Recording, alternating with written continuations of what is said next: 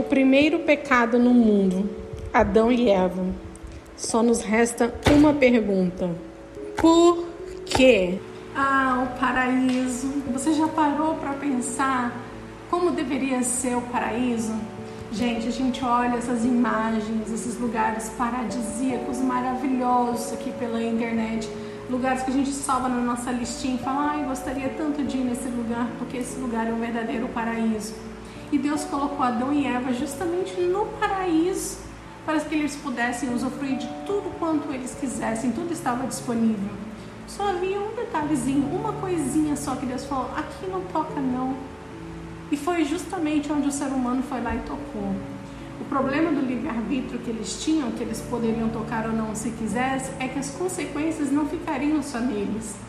Viriam gerações após gerações. Assim somos nós tudo que nós fazemos pelo nosso livre-arbítrio ecoa nas nossas gerações. As escolhas são nossas, os resultados não.